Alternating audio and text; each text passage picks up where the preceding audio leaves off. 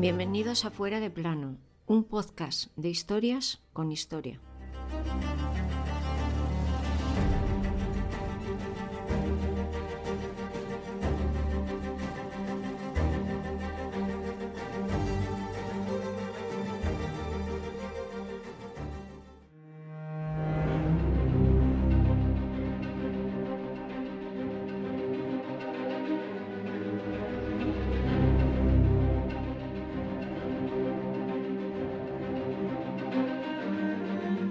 El 30 de enero de 1889 aparecieron dos cuerpos en el pabellón de caza de Mayerlin, cerca de Viena.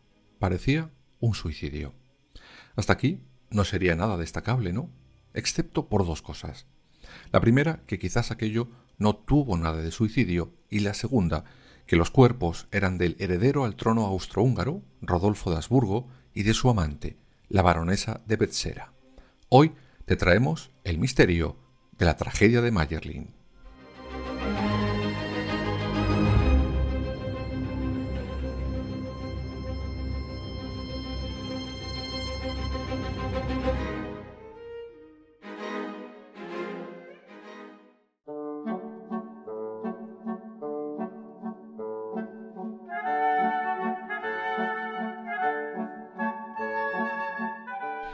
Como siempre, antes de contaros lo que se supone, lo que se sabe y lo que se intentó inventar sobre lo ocurrido en aquel pabellón de caza, vamos a conocer un poco más a los dos principales protagonistas de nuestra historia de hoy.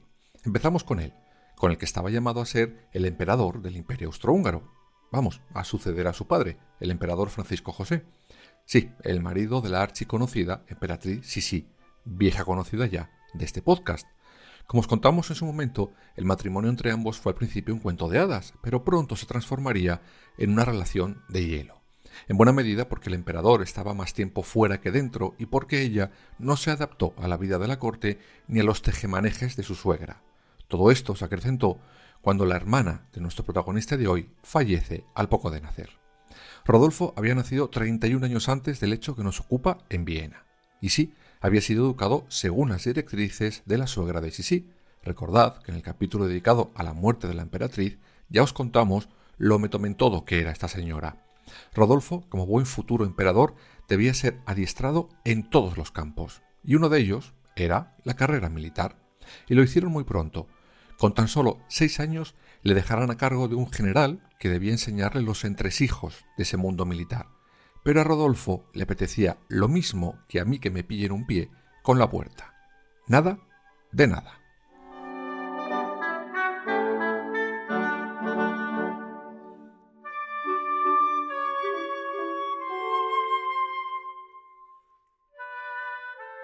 Este general empieza a someter a Rodolfo, digámoslo así, a ciertas torturas. Se supone que para fortalecer el carácter. Vamos, lo que algunos dirían, hacerse todo un hombre. Tururú. En fin, tenía solo seis años y le dejaban solo en el jardín diciéndole que había uno en jabalí suelto, le obligaban a tomar duchas heladas o mientras dormía entraba en su habitación pegando tiros al aire. Sí, recuerdo una vez más que tenía seis años. Pues si creían que con esto endurecerían ese carácter, le salió, nunca mejor dicho, el tiro por la culata.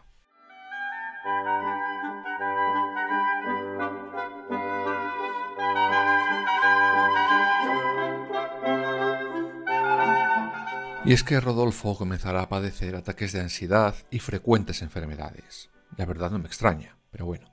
Cuando Sisi se entera de esto, se planta ante su marido y le dice, o despides a este general, o me largo de la corte y no me ves más el pelo.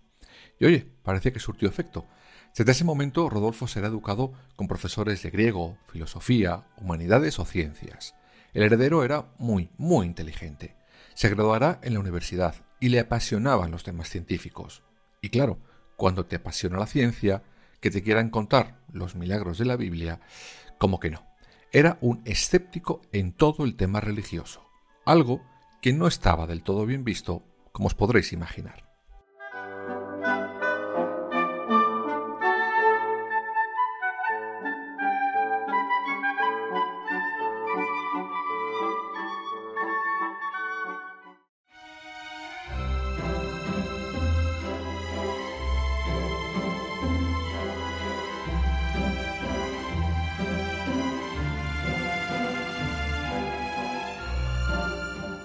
Por otro lado, Rodolfo tenía éxito entre las mujeres, la verdad es esa. Pero claro, no podemos olvidar que no era un chico normal de su edad, no, era un heredero. Y como todo heredero que se precie, debía elegir con cuidado, según las propias reglas de las monarquías, a su futura esposa. Por eso, cuando tenía 22 años, su padre le organizará la boda con la princesa Estefanía de Bélgica. Y a ver, la futura emperatriz era mona. A Rodolfo le gustó, sí. Pero cuando se conocieron un poco más, Rodolfo se dio cuenta que ese matrimonio iba a ser pura apariencia. Eran como el agua y el aceite. Su mujer era católica y conservadora, todo lo opuesto a lo que Rodolfo pensaba y creía. Por eso, enseguida, nuestro protagonista empezó a buscar lo que los cronistas finolis llamarían distracciones fuera del matrimonio. Es decir, que a Estefanía de Bélgica la cayeron más cuernos que a la madre de Bambi.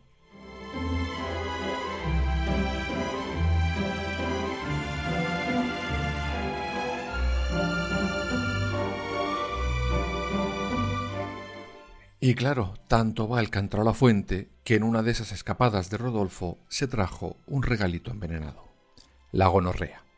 Este se la contagió a su esposa. Por eso, después de dar a luz a su única hija, jamás pudo volver a quedarse embarazada. Esto abrió una brecha insalvable en la pareja, no solo por los cuernos, no solo porque él se lo pegara a su mujer, sino porque como en el imperio regía la ley sálica, se habían quedado sin la posibilidad de dar al imperio un heredero varón. Aún así, Rodolfo sufrió y mucho por esa gonorrea toda su vida. Tened en cuenta que estamos hablando de finales del siglo XIX. No había muchos tratamientos para las ETS. Además, cuando se dio a conocer de alguna manera su enfermedad, los más conservadores cargaron contra él, lo que hizo que su padre le relegara a un segundo plano. Por eso, sin sentir que pertenecía ya a ese mundo de la corte, enfermo, con un matrimonio roto y con la culpa por haber sido él el que hubiera contagiado a su mujer la enfermedad por su cabeza, empezaron a pasar que hasta pensamientos oscuros.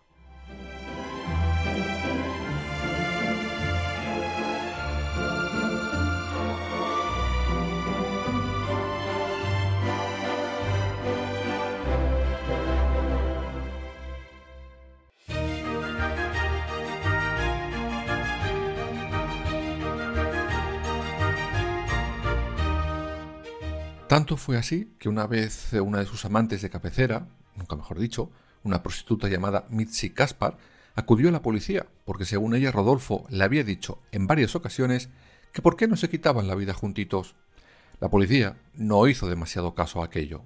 Aún así, será en esos momentos de una salud mental regular del heredero cuando se cruce en su camino nuestra segunda protagonista de hoy, la baronesa María Betzera.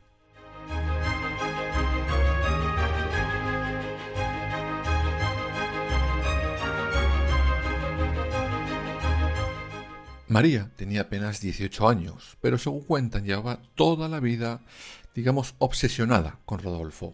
Por eso, una sobrina de Sisi hará de Celestina y les presentará. María provenía de una acaudalada familia de zapateros de Bratislava. Y digamos que la baronesa era una compañera estupenda, no solo para los amoríos, sino para esas ideas oscuras que a Rodolfo le rondaban por la cabeza. Y si no, fijaros lo que contó la baronesa Yetzera a una amiga después de su primera cita.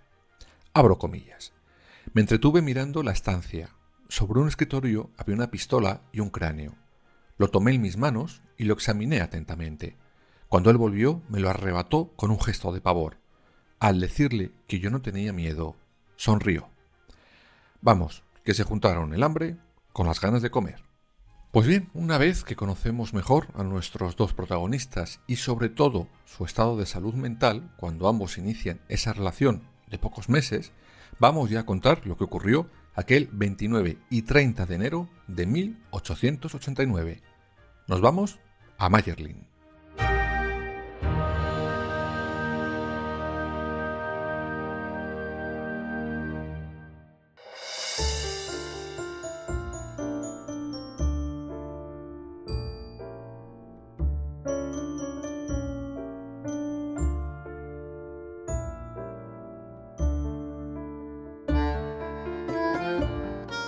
Cuando aquella mañana del 29 de enero Rodolfo y su amante la baronesa ponen rumbo a Mayerlin, Pocos podían pensar lo que ocurriría horas después. Estaban contentos, alegres, casi casi eufóricos. De hecho, Rodolfo había invitado a la casa a varios amigos suyos. Les había citado en aquel pabellón de caza para salir al día siguiente a cazar. Pasaron el día bien y por la noche el heredero se fue a dormir un poco antes que el resto, pues se sentía, bueno, un poco resfriado. Al día siguiente, según los testimonios, se levanta a las siete y media de la mañana y le dijo a su ayudante de cámara que le despertara un poco más tarde. Esta sería la última vez que alguien le viera con vida.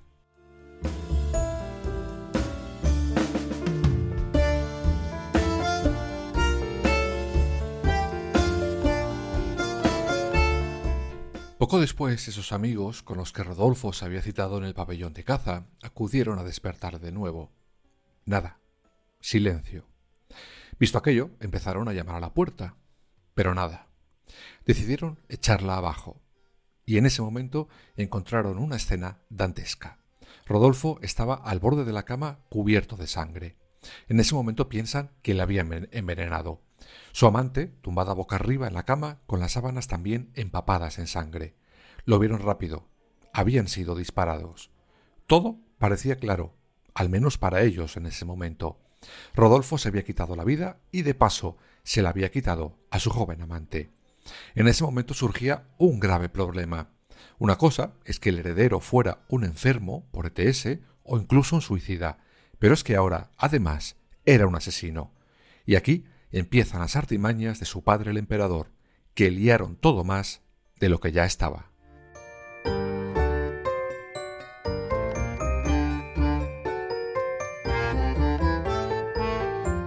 El emperador hizo jurar a los presentes que nunca en su vida contarían lo que allí habían visto. Ordenó sepultar en la más absoluta clandestinidad a la baronesa. El 31 de enero, a medianoche, en el cementerio de una abadía cerca de Viena, dos hombres de confianza del emperador enterraron en un sencillo ataúd a María Bersera. ¿Y con Rodolfo? ¿Qué hacemos con él?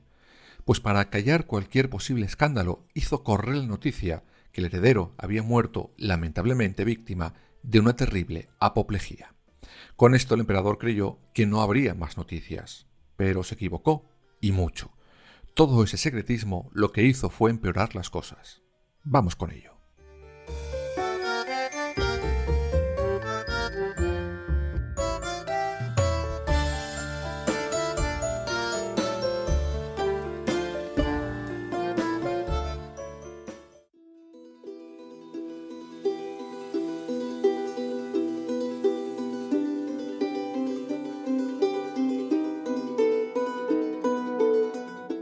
Porque claro, no solo había rumores, es que el emperador se olvidó de la policía. Claro, estos empiezan a investigar y aquello no cuadraba ni por asomo con una muerte natural. Finalmente, no tuvo más remedio que aceptar parte de la verdad. El heredero se había quitado la vida. Lo que se supone que había hecho con María seguiría oculto. Y claro, cuando un católico se quita la vida, según sus propias normas, comete un pecado, y la Iglesia se negaba a darle sepultura cristiana. Eso el emperador no lo podía consentir. Por eso el Vaticano obligará a la Iglesia del país a enterrar a Rodolfo y a saltarse sus propias normas. Aún así, las teorías no pararon, desde las más plausibles hasta las más rocambolescas.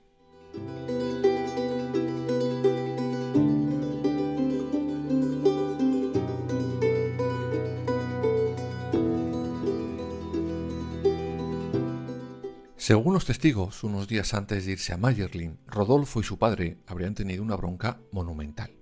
Otros aseguraron que Rodolfo quería anular ante la Santa Sede su matrimonio para casarse con su amante. Quizás el más rocambolesco de todos los argumentos es que María descubrirá que estaba embarazada y se enteran a la vez que María era hija del emperador.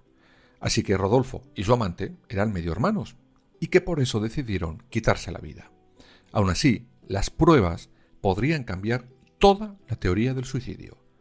Vamos a conocerlas.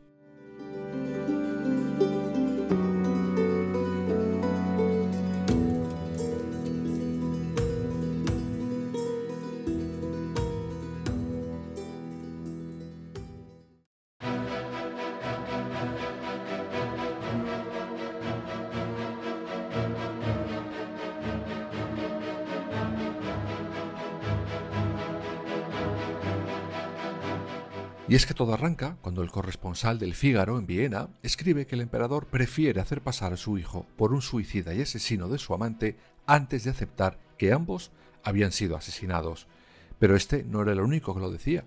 Las fuentes que tenían tanto los alemanes como los ingleses era que efectivamente la pareja de amantes había sido asesinada, y se basan en datos objetivos.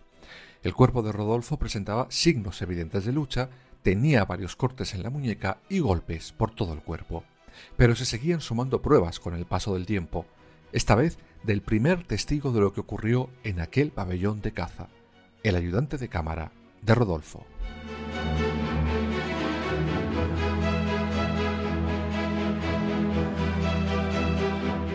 Este, años después del suceso, aseguró que la habitación estaba totalmente desordenada. Se veía que allí había habido una fuerte pelea, no un suicidio pactado entre amantes.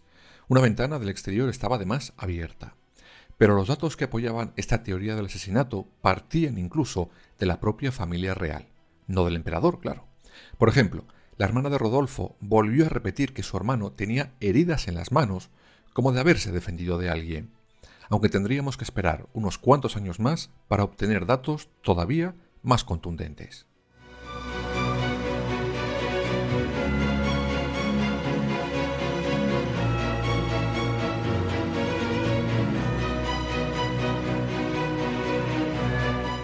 En 1959 será la familia de la baronesa la que, harta de las especulaciones, decida exhumar el cadáver de María. Y la autopsia lo dejó claro. Los restos presentaban signos de un gran golpe en el cráneo que era casi imposible que se le hubiera producido una bala. Más tarde, en 1983, será Cita de Borbón Parma, la que fue última emperatriz de Austria, la que eh, asegure que aquel crimen fue un asesinato de Estado. Rodolfo habría sido tentado para participar en un complot contra su padre, y éste se negó, y por eso le asesinaron. ¿La verdad? Mm, nunca se sabrá.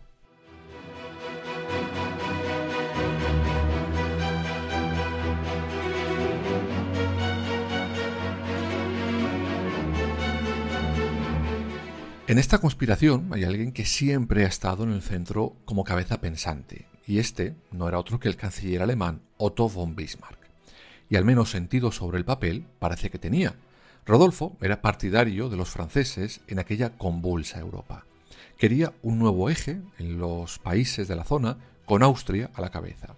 Esto habría quitado poder e influencia a la Alemania de Bismarck. Así que sí, la teoría del asesinato parece más creíble que al menos la del incesto. Vosotros, eso sí, decidiréis.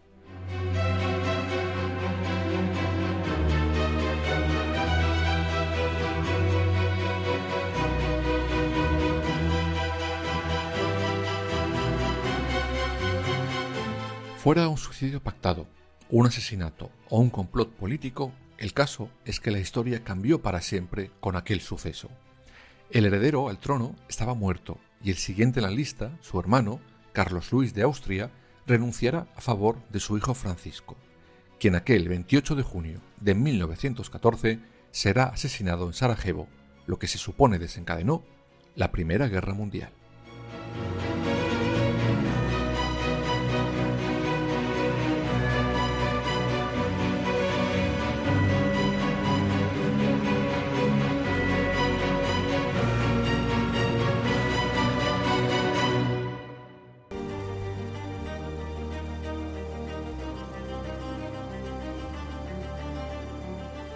Escúchanos en las principales plataformas digitales y ahora también en nuestra página web www.fueradeplanopodcast.es y síguenos en todas las redes sociales, Twitter, Instagram, Facebook y Threads.